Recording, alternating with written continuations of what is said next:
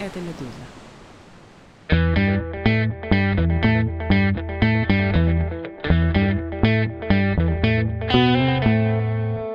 Здравствуйте, это «Что случилось?» Подкаст о новостях, которые долго остаются важными. У микрофона Владислав Горин и рад представить политолог, старший научный сотрудник, вернее, сотрудница Финского института международных отношений Маргарита Завадская. Привет. Привет.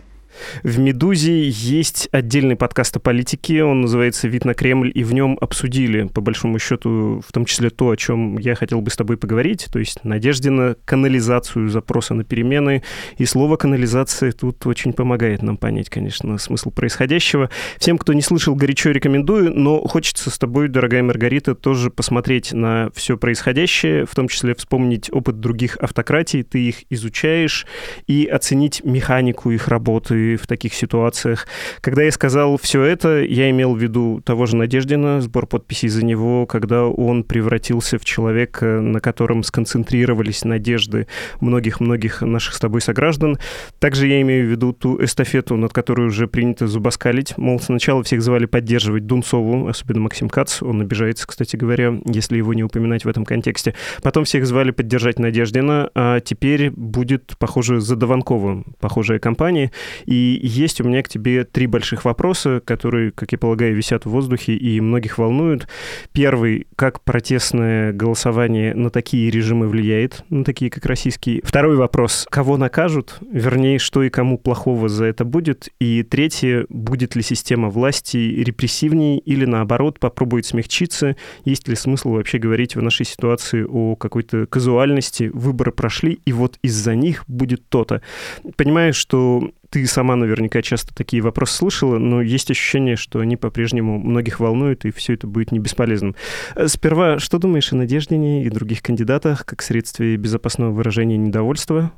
Ну, персонально я э, Надеждине мнение, в общем, вполне себе нейтрального. Мне кажется, эта вся история, она скорее даже не про персоналию Надеждина, а про российских избирателей, которые научились инструментально использовать фигуры. Для кого-то это зажать нос и пойти что-то сделать, а для кого-то это, ну, может быть, какой-то полуидеологический выбор. Но, тем не менее, мне кажется, здесь герои действительно, вот я очень ценю фразу Леонида Волкова по этому поводу, героями здесь являются избиратели, это российские граждане, в первую очередь, давайте это недооценивать. А инструментальное использование кандидатов, ну, согласитесь, это навык, это скилл все-таки.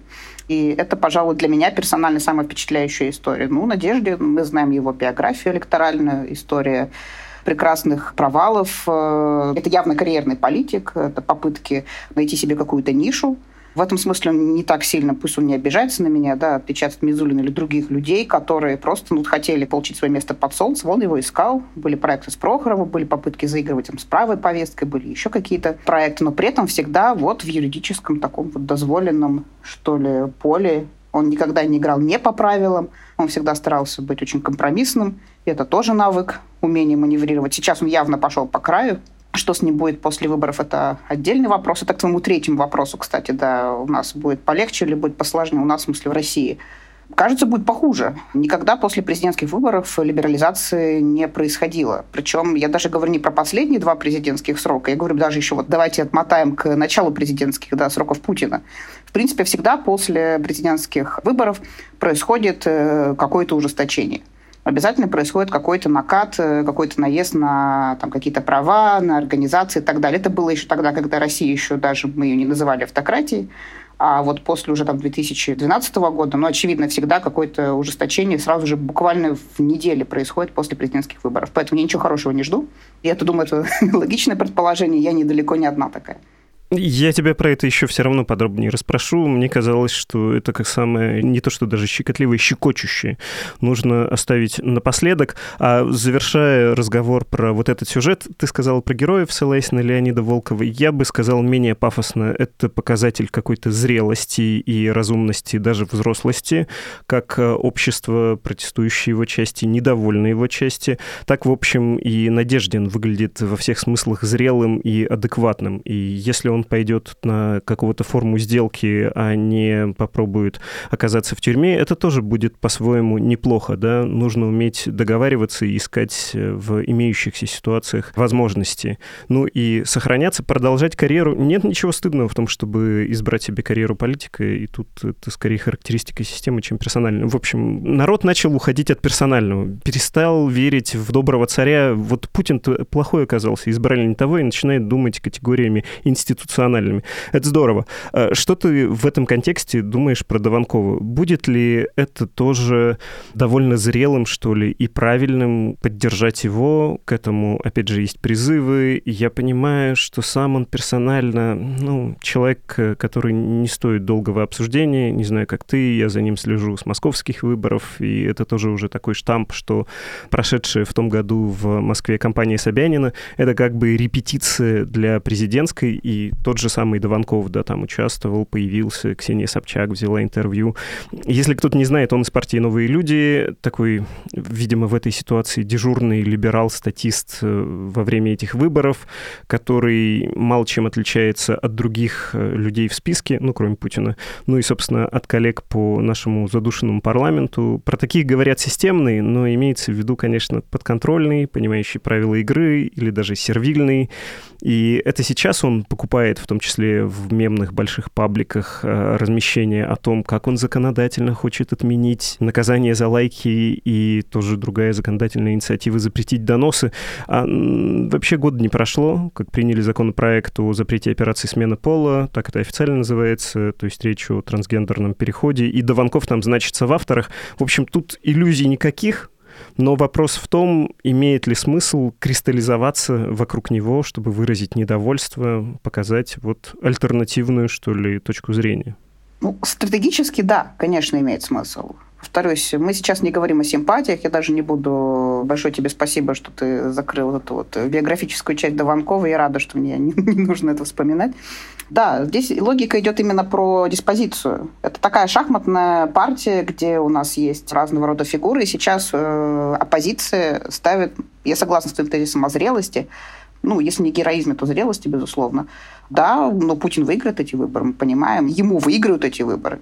Напишут любые данные. У нас есть ДЭК, который всегда придет на помощь. Э, мы это видели еще и на прошлых выборах. В принципе, любые выборы до президентских – это репетиция президентских выборов. То есть парламентские выборы с некоторой натяжкой еще можно назвать кооптационным механизмом, но, в принципе, это все репетиция так или иначе. Это все тест, драйв э, системы на то, способны ли нарисовать или получать, или мобилизовывать, неважно. Главное – получать те цифры, которые нужны. Это сигнал о том, что президент еще жив и на что-то способен. Это просто вот э, каркас всей этой системы политической. А возвращаясь вот к этой диспозиции, к этой тактической истории, избиратели просто кластеризуются за кого угодно, только не Путина. То есть мы повышаем транзакционные издержки по фальсификациям. Мы делаем, вот, собственно, все эти манипуляции с дегами, с подвозом избирателей, с принуждением и так далее, да, там, с самоварами, пряниками и прочей символикой на избирательных участках. Мы просто усложняем эту задачу. И в этом смысле, на самом деле, голосование за Дованкова, ну, представить себе, случается что-то, и Дованков сходит с дистанции, то вот уже появились мемы в интернете, да, там с топором, значит, сияние, это прекрасный кадр, да, а теперь мы идем к вам, все избиратели, чьи кандидаты либо сидят, либо недопущены, либо были не зарегистрированы и так далее. Ну, то есть в этом смысле есть еще элемент троллинга. Мне кажется, это классная задача, это издевательство над системой. Как только избиратель начинает издеваться над системой, это уже признак того, что ну, лед где-то там тронулся точно, и в хорошем смысле этого слова. Поэтому в целом, я думаю, что если мы ставим реалистичные задачи, и мы не ожидаем чудес, мы, российские граждане, те, кто хочет, чтобы эта война наконец прекратилась уже, да, и перестали гибнуть люди, то ну, это очень как бы здравая стратегия. Мы понимаем свои возможности, и мы просто тестируем систему, как далеко мы можем с ней зайти. Можем ли мы выдавить Дунцову, сколько мы соберем тысяч подписей? Это успех. Хорошо, и не зарегистрировали, мы не наивные ребята, давайте смотрим дальше. О, Надеждин. Ну, теперь Дованков. Мне кажется, что вот эта вот история с тем, что люди не сдаются, те, кто организовывают эти компании, что они как бы упали, отжались, да, и пошли дальше, вот это вот, не знаю, perseverance, да, по-английски классное слово – оно на самом деле является ключевым в этой истории. Потому что самое худшее, что сейчас можно сделать с точки зрения медийной коммуникации, стратегической коммуникации, это впасть в вот это вот уныние. Ну вот, ну мы же вам говорили, ну вот что это за уныние? Давайте сидеть по домам, вообще ничего не делать.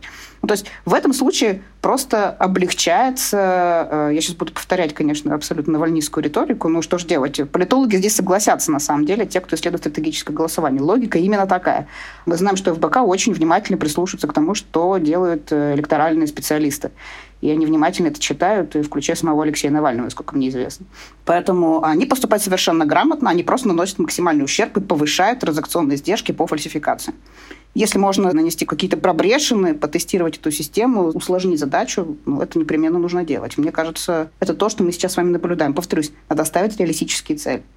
Я про это и хотел спросить, про увеличение транзакционных издержек, потому что болтовня, а тем более болтовня о политике, это, конечно, русское порно, и по нашему подкасту видно, как резко возрастает внимание аудитории, когда мы говорим, например, про Надеждина.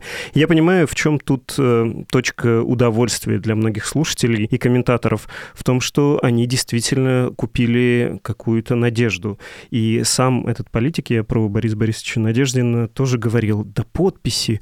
Как так можно? Мы же все делаем по закону. Да ЦИК не сможет не принять эти подписи. Да все может. Э, система так э, настроена была за последние годы, чтобы допускать кого надо, а кого не надо, не допускать. И любую активность таким образом гасить. Короче, вот если не впадать в ненужные надежды, а так ли сильно вырастут транзакционные издержки? Заметит ли вообще система, что кто-то пришел и проголосовал за условно Дованкова или за Слуцкого, если угодно, за, господи, из Компартии Харитонов, да, его зовут, этот заслуженный политик э, Российской Федерации. Вообще узнает ли система о том, что это случилось, или система работает по своим законам рисования, формирования необходимого результата, и для нее это все не вызов. Ну, пришли, как призывает Навальный, в полдень на выборы, все столпились. Ну и что? Ну хорошо, вы почувствовали локоть, вы почувствовали, что вы не одни. Может быть, кстати, после этого будет такое похмелье, разочарование, что это ни к чему не привело, но сама-то система зафиксирует хоть где-то, ой, что-то идет не так, раньше было по-другому, раньше было проще. Ну, во-первых, а, конечно, зафиксирует. Я уверена, то, что мы с вами пронаблюдали за последние три недели, это не по плану. Мне кажется, разного рода сигналы, как инсайдерские, так и аутсайдерские, дедуктивные, дедуктивные, какие угодно, говорят нам о том, что что-то вышло из-под контроля. Конечно, оно выходит из-под контроля не в том масштабе, в котором бы, пожалуй, всем бы хотелось, это правда. Но, повторюсь, режим достаточно силен, он очень репрессивен. Это не означает, что он эффективен, силен с точки зрения своей инфраструктурной власти. Нет, это колосс на не то чтобы совсем глиняных ногах, но местами эти ноги весьма глиняные, мы это прекрасно знаем. И в данном случае постановка реальных задач, выполнимых задач, самое главное, постоянное тестирование, а что мы сейчас можем сделать, а что мы пока не можем сделать. Ну, мы, я сейчас так абстрактно говорю, разного рода группы, которые пытаются этот режим ну, каким-то образом попробовать на прочность. В этом, в общем-то, на самом деле главная задача. Такой, как бы всегда, танго. Сначала шаг делает одна страна, потом другая, они поднастраиваются друг на друга. То, что в администрации президента и те, кто устраивает, организует менеджмент электорального процесса, что они взволнованы тем, что происходит, я в этом не сомневаюсь ни секунды потому что это бюрократы, они стремятся по максимуму захеджировать любые риски, потому что в первую очередь свою шкуру спасают, мы должны это понимать, свои карьеры и так далее, и так далее. Поэтому для них желательно, чтобы все происходило без сучка, без задоринкой. Поэтому очень часто бюрократы, даже, я бы сказала, так пробегают лишнюю милю для того, чтобы ну, как бы вот все было зачищено, чтобы наверняка. И вот когда происходят такие сбои, это очевидно сбои, то люди напрягаются. И уверены, что там вот вся эта там брать, сколько там тысяч, несколько тысяч человек, которые работают в АП, они довольно серьезно напряглись. Э, и повторюсь, всякие ФСОшные опросы и прочее, они не сильно позволяют предсказать динамику мнения. Я сейчас вскину такую мысль, может быть, немножко шаг в сторону. Вообще опросы не очень консервативные в предсказании мнений. Они обычно фиксируют статус-кво, особенно в автократиях. Россия — это уникальная автократия, которая проводит опросы более-менее честно. То есть такая комбинация вообще редко встречается. В Беларуси такого нет, например. Да? А если такое есть, то уже не совсем автократия. А вот Россия — такая уникальная комбинация. Поэтому очень много спекулирования вокруг. Так вот, они фиксируют обычно статус-кво и, как правило, мало чего предсказывают. Особенно, повторюсь, в таких вот замороженных системах. И уж никакие нежданчики они тем более предсказать не способны. Даже вот в демократиях в Финляндии, тут выборы прошли вчера, и то там есть отклонение от предсказаний. Уж казалось, насколько прозрачная и простая система, и людей там живет два с половиной землекопа. Вот, возвращаясь к основной мысли, да, это некомфортная история. Я представляю, как перепугались всякие люди, которые отвечают своей головой, своей карьерой за то, что происходит. Безусловно, люди в ЦИКе сильно напрягались. мне даже сама мысль доставляет некоторое удовольствие от того, что им некомфортно. Мне кажется, это очень важный объединяющий момент. Вот ты немножко поиронизировал над чувством локтя. А вообще, если мы сейчас уйдем от электоральной политики, а вот э, вернемся к классическим исследованиям социальных движений, а вообще-то это важный вот такой building блок. Это кажется наивно, но вот есть такой исследователь Чарльз Тилли, у него есть куча авторов, он много-много писал на эту тему, и там есть такая история, которая называется страшная аббревиатура, сейчас ее скажу, а потом расшифрую по-русски. Это называется WUNC Display. WUNC — это такая аббревиатура WUNC, которая означает worth, значимость, ценность. То, что участники некоторого действия понимают, что вообще-то нет делать не зря. U — это unity, N — это numbers. Мы знаем, что power in numbers. Чем больше людей, тем проще нам переметнуться на ту сторону. Ну и, наконец, там C я уже забыла, если честно, о чем там речь, но и, и не важно. вот. Главное, этот самый дисплей, который показывает и демонстрирует о том, что даже в этих вот абсолютно забетонированных условиях мы можем все равно где-то подмигнуть друг другу и показать, что вы не одни. Изоляция оппозиционно настроенных избирателей – это то, с чем успешно справляется любая диктатура. Особенно такая вот информационная диктатура, как Россия. А в ситуации, когда вы можете легально, безопасно прийти на избирательный участок, да еще случайных прохожих, которые, возможно, будут голосовать далеко не за оппозиционного кандидата, визуально привлечь потенциально на свою сторону, потому что никто же не знает, что это за черный ящик то это тоже довольно интересный перформанс и э, тоже интересная игра вот с, э, скажем так, визуализацией политики, приближение политики к дому, где живут избиратели. То есть обычно протест происходит где-нибудь там, не знаю, Пушкинская площадь, еще там какой москвич доезжает до этой Пушкинской площади, да, все проезжают мимо и никогда даже на поверхность не выходят, если люди ездят на метро. А тут вот рядом у вас школа, избирательный участок, какие-то люди вдруг в полдень пришли. Мне кажется, это по своей затее довольно интересное мероприятие. Пускай мы еще пока толком не добрались до электоральной политики непосредственно, но мы уже к ней подбираемся. И это довольно интересная тактика. Повторюсь, из ниоткуда ничего не возникает. То есть всегда есть какие-то предвозвестники. Это один из них. Ты упрекнула меня, что я иронически отозвался про чувство локтя. Моя ирония связана с тем, что просто про это много говорится, и слегка неловко повторять э, как бы прописные истины, но, в общем, принимаю претензию. Я, прости, про транзакционные издержки хочу тебя все-таки еще раз спросить. А в чем система-то почувствует проблему? Ты сказала, что персонально какие-то люди, которые головой отвечают за результат, будут сильно переживать. Но вот давай сравним с каким-нибудь суперпроектом путинизма туризма, типа Сочинской Олимпиады. Кого-то посадили, на что-то денег не хватило, какие-то компании государственные остались в долгах. Мало ли было грустных персональных историй на фоне вот этого праздника спорта и триумфа путинизма. Но персонально Владимир Владимирович остался доволен. Стадионы появились, результат получен, наплевать, что его потом будут оспаривать из допинговой программы, это все вскроется. Сам он лично, в общем, доволен, а его система, она как бы говорит, ну, провели, Э, могли вообще ничего не провести, могли деньги украсть. Всякие есть частности, в том числе завышенные бюджеты. Бесконечно можно критиковать, но Олимпиада-то состоялась, и даже одно не раскрывшееся колечко, ну, добавило скорее прелести. А так вроде как пропагандистский и с точки зрения демонстрации каких-то успехов все было крайне успешно. Вот то же самое. Ну, кто-то попереживал в администрации президента, а президент доволен, процент нормальный, система как бы показывает, что она справилась в чем тут для нее сложности все-таки? Есть принципиальное отличие между Сочинской Олимпиадой, как таким политическим ивентом, который кого-то где-то объединяет, и выборами президента, который, по идее, тоже очень часто это объединяющая да, какая-то история.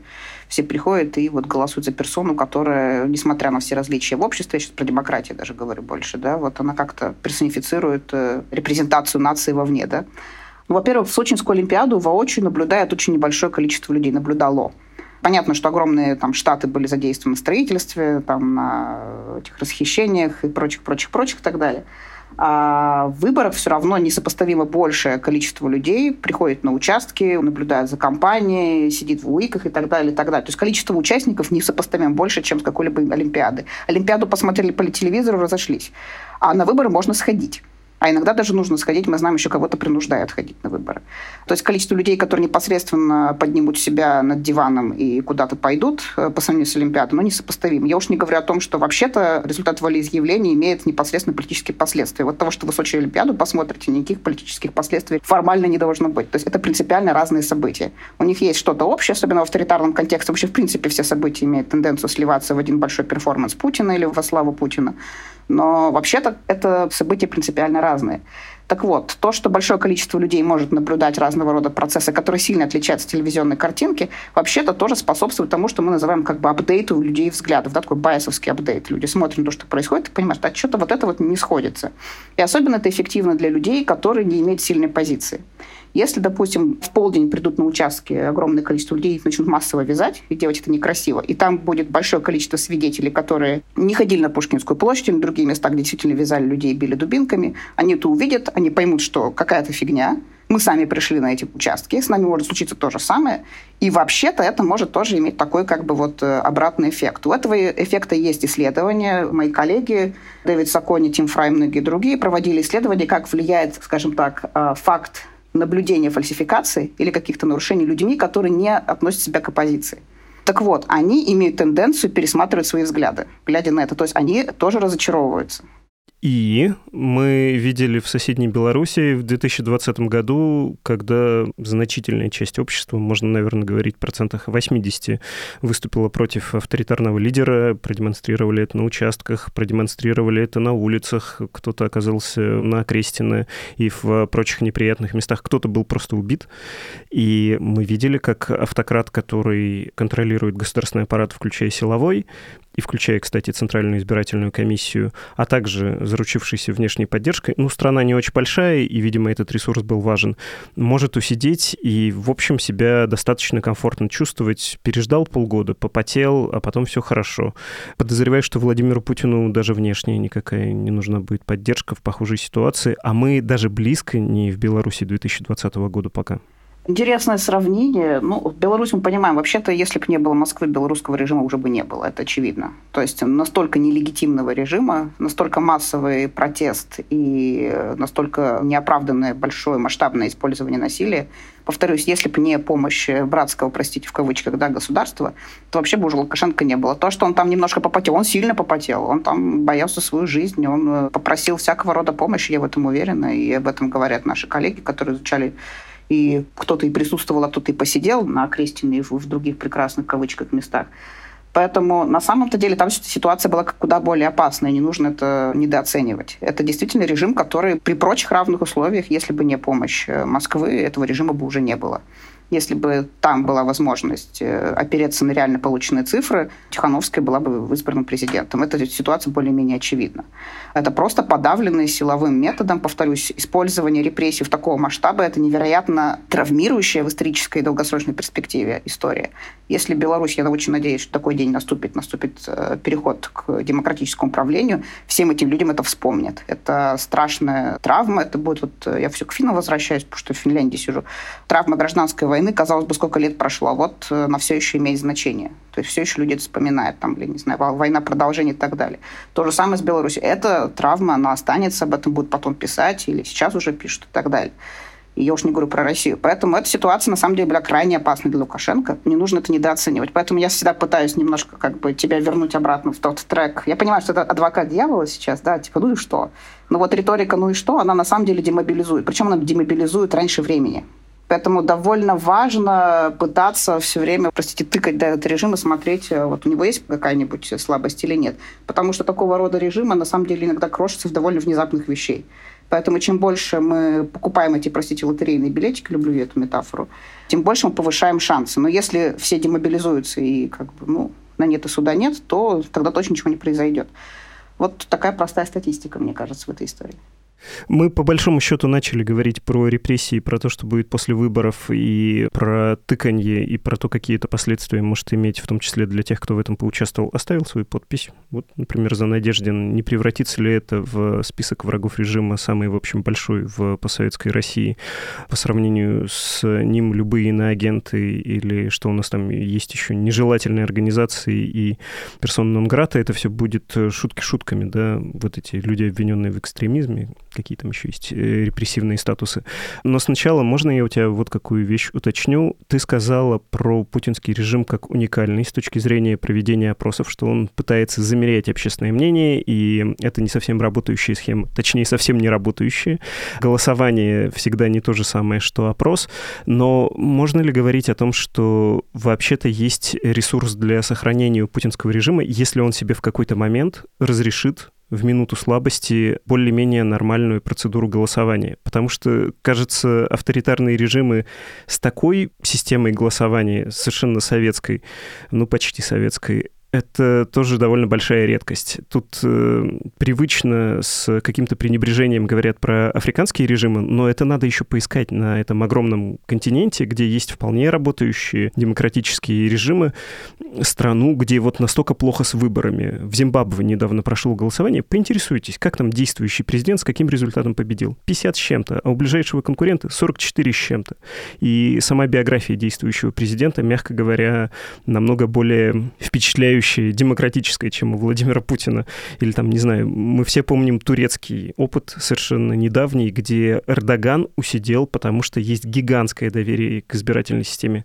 Да, он, э, поводом там было оскорбление его величества, выкинул довольно сильного кандидата. Но все равно оппозиция консолидировалась вокруг другого, и там почти 50-50 было голосование. Если бы не было доверия к избирательной системе, если бы выборы были аналогичными э, российским или белорусским, я думаю, Эрдоган бы так себя спокойно спокойно не чувствовал сейчас. В общем, про то, насколько свойственно подобного рода правым авторитарным режимам ломать систему избрания, систему голосования вот настолько. Да, большое спасибо за эти примеры. На самом деле тут важно привести вот какое развлечение. Авторитаризм авторитаризму рознь. Я сейчас даже не про хунты партийные, не партийные, даже дело не в этом. Есть соревновательный, есть гегемонистский авторитарный режим. Вот примеры, которые ты привел. Зимбабве – страна со страшным авторитарным прошлым. В общем, тут еще можно посоревноваться в каких-то вопросах с Россией. Или Турция, например. Это системы несопоставимо более конкурентные. Это то, что мы называем не гегемонистскими соревновательными, потому что там действительно есть диспропорциональное преимущество инкумбента, то, что мы назвали там, в нашем словоупотреблении административным ресурсом. Но, тем не менее, они все равно не выкидывают кандидатов из бюллетеня. Они их допускают. А вот гегемонистский режим такую ошибку допускает крайне редко. Ну вот Лукашенко допустил, да, вот по глупости Тихановская оказалась. Но повторюсь, Тихановская была плейсхолдером. Мы же понимаем, что она была просто вместо вот э, там тройки других куда более значимых политических фигур. Э, в принципе, Надежда в этом смысле тоже такая вот Тихановская. Надежда чем-то даже на Бабарика, мне кажется, похож по своему как бы, да, политической репрезентации. То есть довольно системный, связанный там со всеми организациями проправительственные, там у него есть связи с Кириенко и так далее, и так далее. Но вот он такой плейсхолдер в этой истории. Это раз. Поэтому сравнение с Турции, наверное, Зимбабве и Россия бы назвала бы, может, не очень корректно, потому что это просто уже режимы разного типа. Просто с точки зрения того, насколько там допустима конкуренция политическая в целом. И да, я всячески э, всегда против сравнения и такого уничижительного, скажем так, проведения параллели там вот даже в Африке что-то. Во-первых, не даже в Африке. Там есть страны типа Ботсваны или Сенегала, в которых э, демократии крепкие, конкурентные, институты там работают куда лучше. Я помню, когда-то три или четыре года назад у меня была дискуссия, кто-то пренебрежительно высказался, сравнив Россию с одной из африканских стран. Я посмотрела, что-то в этой африканской стране происходит, и выяснила, что с ней-то как раз все в порядке. Вот с Россией, честно говоря, дела обстоят куда хуже. Но вот Россия российские системные либералы, прошу прощения, да, вот они не способны принять то, что, ну, вообще-то Россия не достигла уровней даже тех стран субсахарской Африки, которых принято, вот еще, видимо, по советской традиции отзываться как-то вот э, достаточно пренебрежительно. По поводу твоего исходного вопроса, есть ли у Путина шанс, если у нас будет настоящая демократия? А, самый честный ответ. Понятия не имеем. В стране, в которой больше нескольких десятилетий не было честных выборов, мы вообще не знаем, что происходит мы понятия не имеем, какие партии, если вдруг мы сейчас, э, скажем так, отпустим этих коней с привязи, куда они поскачут, понятия не имеем, в какие стороны. Это будет самый честный ответ, но если мы попробуем привести какие-то сравнительные параллели из недавней истории. Вот есть история с Малайзией. Там такой был кандидат Махатхир Махамад. Он вообще-то диктатор немножко. Он был одним из тех людей, которых вообще-то свергали, которого ушли в результате попытки да, демократического транзита в Малайзию. Точнее, он удержался, потом в итоге он ушел. А потом он вернулся в составе коалиции вместе с Анваром Ибрагимом, одним из лидеров оппозиции. Но опять-таки Малайзия в 2018 году, это было совсем недавно, да, вот, хотя до пандемии уже казалось позапрошлой жизни, да, до войны, до пандемии. Но тем не менее, эта история говорит о том, что в некоторых условиях бывшие диктаторы возвращаются на демократических платформах. Такое существует. Но Малайзия, по сравнению с российским политическим режимом, это, опять-таки, соревновательный авторитарный режим, а не гегемонистский. Это совершенно другая особь, если да, можно какие-то биологические параллели проводить. А насколько Путин после совершения вот всех военных преступлений, всего того ужаса, который мы пронаблюдали, я вообще не представляю. То есть человек, который просто должен пойти под суд, я не понимаю, в какой демократической системе этот человек может получить поддержку. Даже то, что там Надежда очень аккуратно говорит, что у него есть иммунитет и так далее. Ну, в лучшем случае, ну, давайте сейчас помечтаем. У нас э, формат такой, где мы можем помечтать и поспекулировать. Пиночет – страшный человек, угробивший э, жизни огромного количества людей – тем не менее, даже в результате всей этой transitional justice, переходного правосудия, удержался там более одного десятилетия, скажем так, без юридических последствий для себя, и судили его уже, когда он был глубоко пожилым э, и больным человеком. Причем в Испании. Да, да, причем в Испании. То есть Опять-таки, тут надо понимать, что если речь все-таки зайдет о том, что нужно договариваться, скорее всего, придется договариваться так или иначе, может, не с Путиным, а с кем-то из его окружения, то, возможно, такого рода некомфортные уступки, их нужно иметь в виду. Такая история тоже знавала. Запомним разницу между режимами, никогда не будем вспоминать э, африканские сравнения или там иранские, да, например, сравнения. Все-таки Владимир Путин не Итала, и если даже решит вдруг почему-то, хотя он кажется довольно расчетлив э, в этом смысле и благоразумен, устроить свободные выборы в Государственную Думу, то, видимо, тут оно все и сломается, смерть его как раз в цике-то и лежит. Будем знать. Э, давай поговорим про репрессии. Ты уже сказала, что хорошо после выборов никогда не было, но вот прямо самый главный страх я подписался за Надеждина, живу в России, и сейчас я в списке неблагонадежных, и ко мне придут. Тем более, что даже открывая ленту, если ты хочешь понервничать, ты, мягко скажем, легко понервничаешь. Тебе пришить можно все, что угодно. Не знаю, на днях было дело о том, что 18-летний мальчик подстрекал госизмене тем, что чего-то кому-то предложил. Это уровень доказухи и вообще желание репрессивного аппарата включиться, конечно, какой-то невероятный непонятный. Или жители Екатеринбурга арестовали на 8 суток за возложение цветов к мемориалу. В чем преступление? Оказывается, он организатор пикета против мобилизации. Ну, такое. В общем, насчет страха я попал в проскрипционные списки. Что скажешь? Ну, это очень реальный риск, когда впервые была озвучена история с э, голосованием в полдень, до этого обсуждались вот очереди людей для того, чтобы поставить свои подписи, в первую очередь мне в голову пришли возможные риски. Это просто готовый список людей, которые являются политически неблагонадежными. Понятное дело, что среди них есть э, списки, которые были поставлены, скажем так, той частью штаба Надеждина, которая, скажем так, была системной и лояльной, да, вот та, что пришла уже с помощью КАЦИ, да, и его там партнеров, это уже другая история. То есть эти списки даже механически можно было бы отделить друг от друга. И это довольно жуткая история. Это мне немного напомнило с промахом акции Навального с фонариками. И вот с Google Maps, да, когда людям нужно было зарегистрироваться. И вот тогда просто массово утекли имейлы людей. Казалось бы, какая мелочь, мелочь да не мелочь. И вот это действительно пугает, и такого рода риски есть. И когда я говорила о героизме, ну, в общем, люди, наверное, понимали, какого рода риски они несут, когда они становятся в эту очередь и вот там на морозе ждут, чтобы поставить свою подпись. Ну, если это в России было, конечно. Это реальный риск. Я расцениваю ситуацию как э, усугубляющуюся. И более того, я думаю, что такого рода абсурдных дел – их будет все больше и больше. То есть неприкасаемых уже больше нет. Простите, вот не хотел про голую вечеринку это вспоминать, но это еще один пример того, что сейчас государство заглядывает в окна и там, в замочные скважины туда, где раньше никогда не заглядывал. И это говорит о том, что у нас скажем так, людей системных, которые каким-то образом... Я здесь немножко для проформы зигану, а дальше я пойду делать бизнес as usual, потому что я очень хочу сберечь то, что осталось в России. Так вот эта стратегия, кажется, уже больше не срабатывает. То есть островков безопасности больше нет. Даже в первый год войны ситуация была принципиально другой. Где-то можно было отмолчаться. Теперь даже отмолчаться от некоторых фигур или представителей некоторых профессий, не знаю, педагогика, артисты и так далее, кажется, так уже не пройдет. Такой номер уже не сработает. И это довольно серьезный поворот – и мы такого рода радикальные, довольно серьезные повороты наблюдаем во многих сферах политик относительно уехавших. Раньше всем было на них наплевать, а вот с февраля прошлого года вдруг до них стало какое-то дело. Да, вот, то есть ситуация с Би-2. Ситуация действительно ухудшается, твои опасения абсолютно оправданы. Я никаких э, хороших новостей на этом фронте я не вижу. Простите за каламбур. Ну вот смотри, Навальный призывает прийти в полдень на избирательные участки, чтобы, опять же, увидеть э, своих таких же, как ты, тоже недовольных Путиным войной. Плюс есть списки Надеждина.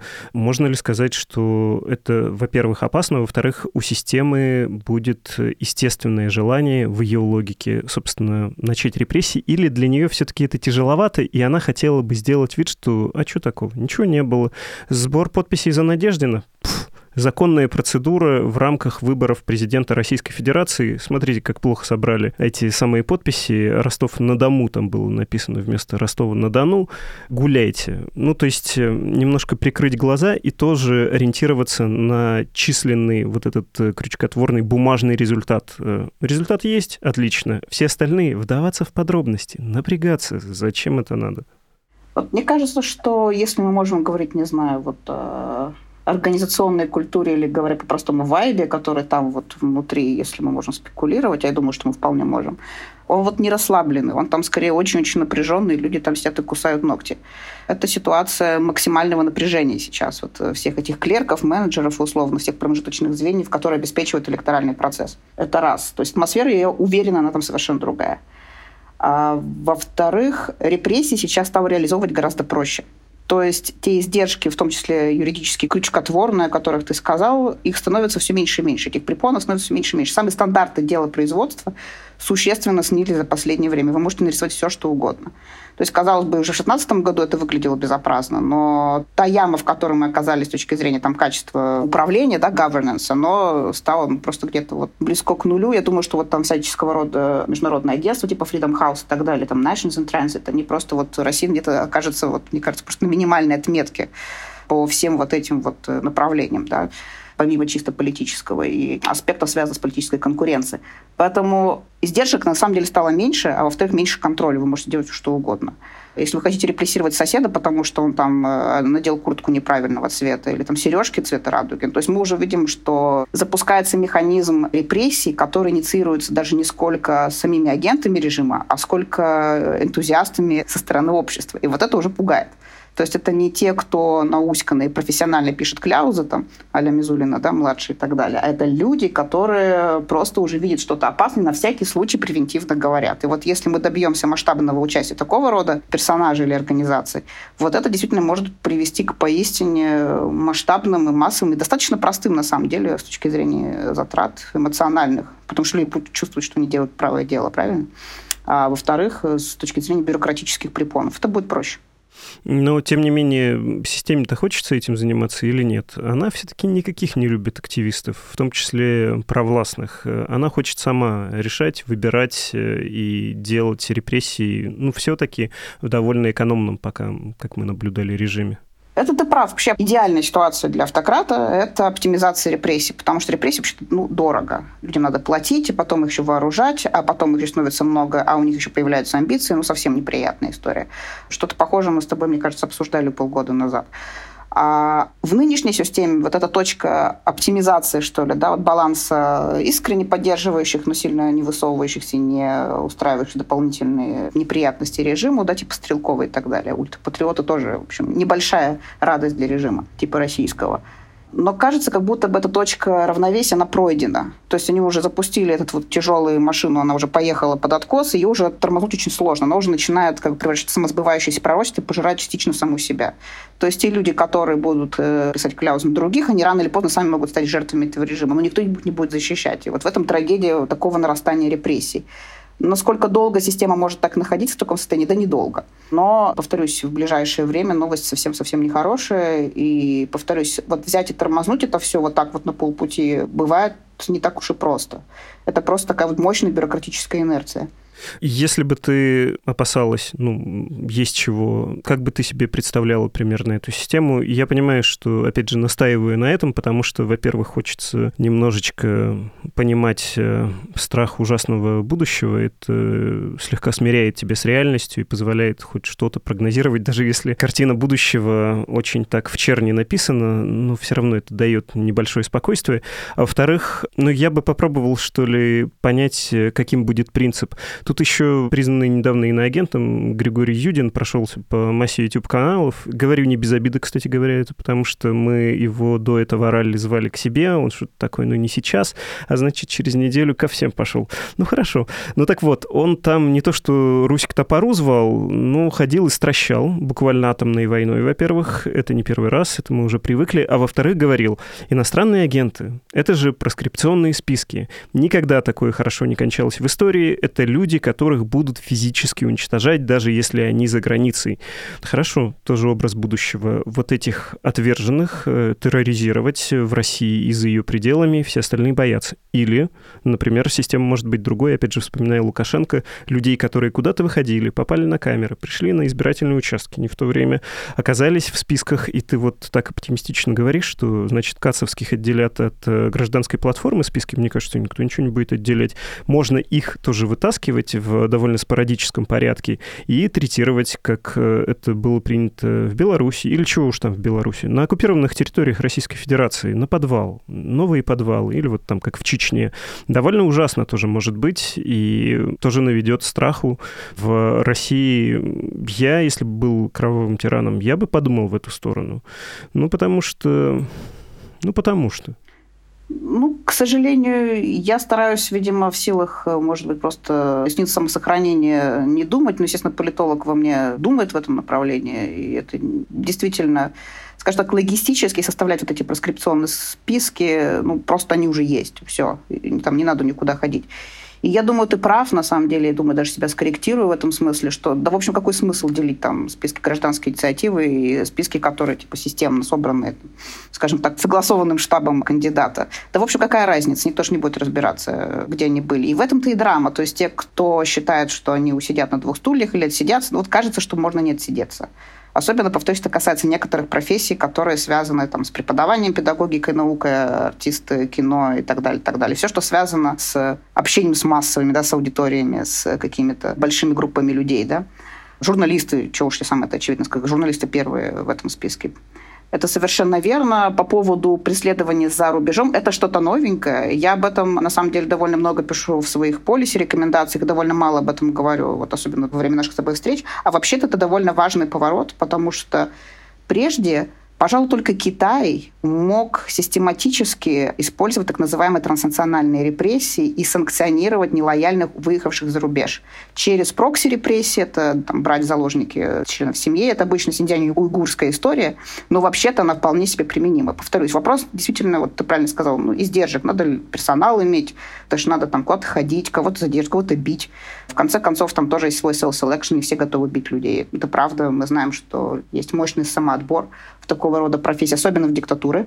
А этот скилл, он, скажем так, не очень трансферабельный. Вы можете его использовать либо там в качестве наемника, либо в диктатурах, а больше вас нигде особо не ждет с ним, только тюрьма, если прошлое вскроется. Поэтому, да, это такая вот отдельная индустрия репрессий и те, кто ее обслуживает.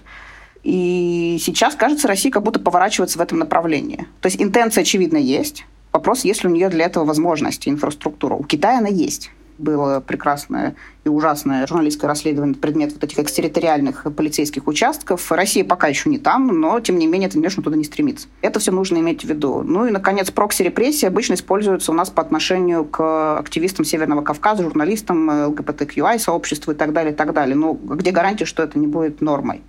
Пока что, если мы верим Солдатову и Бараган, которые тоже являются частыми гостями твоих эфиров, указывает на то, что ну, вот есть некоторые, скажем так, недопонимания, даже конфликты между а, там, кадыровцами, условно, да, между вот этой историей и между ФСБшниками тем, кто реализует такого рода операции. Поэтому между ними не так много заимствований в плане способов давления и прессования. Но это сейчас моя вольная интерпретация того, что они сказали, они, возможно, подскажут точнее. Но, тем не менее, как бы там ни было, нет никаких пока что, кажется, препятствий для того, что вот эти прокси-репрессии не стали массовым явлением. Нынешнее законодательство, которое призывает у иноагентов изымать имущество, вот я была там в каких-то списках потенциально, еще пока кандидат в иноагенты. Ну вот, да, мы год назад смирились с тем, что имущество у нас может не быть. Так что эта история близкая, естественно, мы ее отслеживаем, но мне кажется, Юдин здесь, э, ну, в общем, не сильно паникует. Что касается людей внутри страны, может быть, им надо расслабиться. Вдруг э, ну, с Лукашенко сравнивать бесполезно, но там же в Беларуси волнами, да, были моменты смягчения.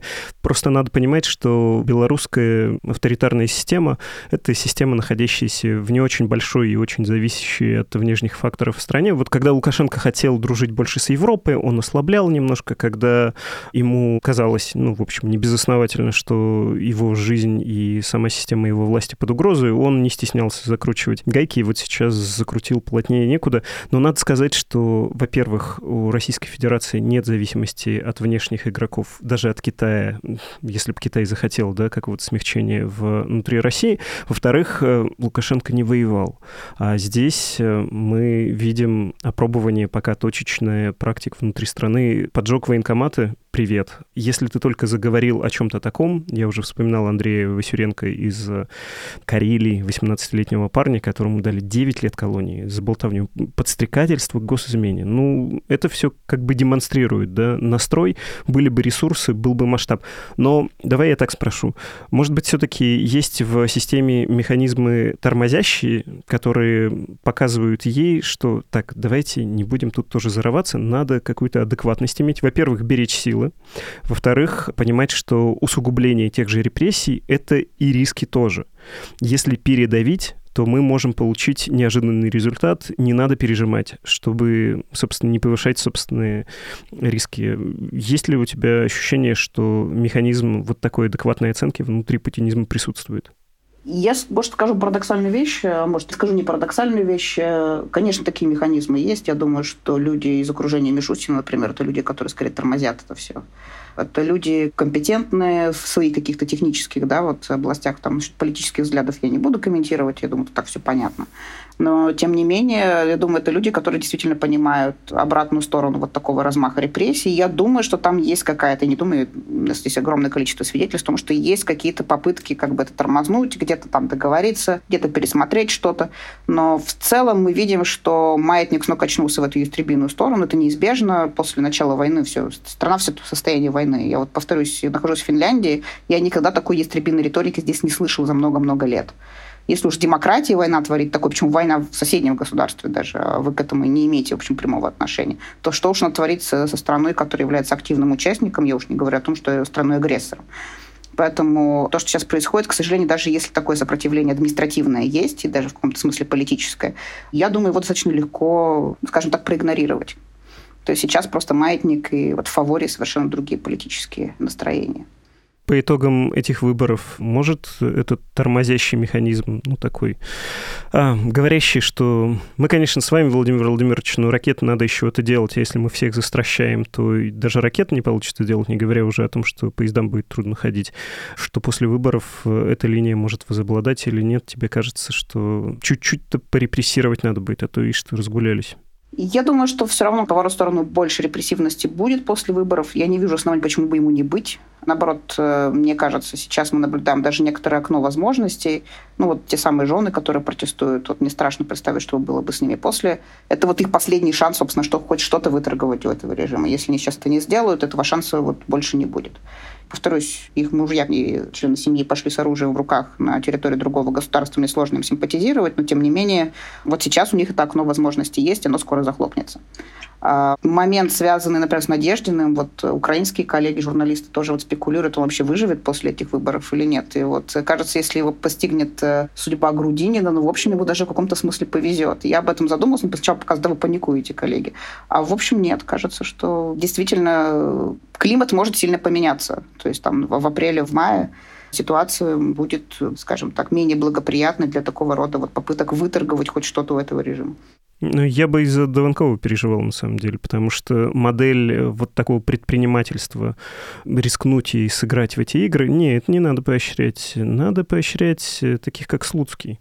Тебе сказали, ты исполняешь. Причем ты такой зависимый, вот, хорошее слово. Ты такой зависимый от э, административного центра, не имеющий никакой низовой поддержки, пусть даже ситуативной, как мы ее назвали, героической и зрелой, что тебе самое место в нашей системе. А те, кто решит играть в эти игры с народом, какие-то там законопроекты о том, чтобы не доносили или чтобы не судить за смайлики и за лайки, ну нет, нет.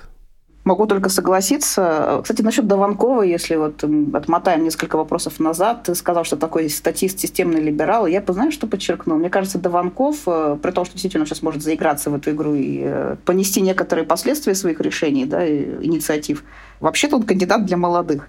У нас есть команда исследователей, которые проводят э, мониторинг российского телевидения. Так вот, на некоторых каналах, ОТР вроде бы, там прямо вот прямым текстом говорится, это кандидат для молодых, вот как указание для тех, кто вот если вам меньше там 40 лет, это ваш кандидат, сходите проголосуйте. даже он не либерал, а он вот именно скорее обращается к определенному поколению. Ну, или, по крайней мере, так его позиционируют э, администраторы процесса.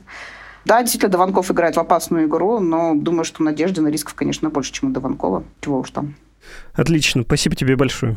Это была Маргарита Завадская, политолог и старшая научная сотрудница Финского университета международных отношений. Да, большое спасибо, коллеги. Увидимся.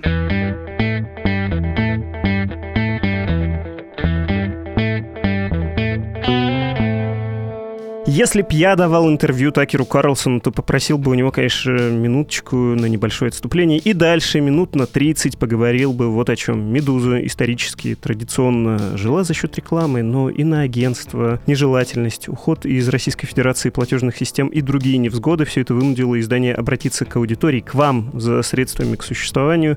И если вы можете, если у вас есть такие финансовые возможности, если это для вас безопасно, в первую очередь говорю тем, кто живет за пределами России, России, безусловно, если вы в России не рискуете, пожалуйста, поддержите редакцию деньгами. В идеале это регулярный платеж, в самом лучшем случае от 15 евро и выше. Так меньшая часть достанется посредникам, а больше именно «Медузе». Впрочем, и 1 евро — большое дело, ровно больше на 1 евро, чем ничего. Подробности в ссылке в описании. Электронная почта для связи с нами подкаст собакамедуза.io. Вы слушали «Что случилось?» Подкаст о новостях, которые долго остаются важными. Он выходит каждый будний день. До скорого, до встречи. thank you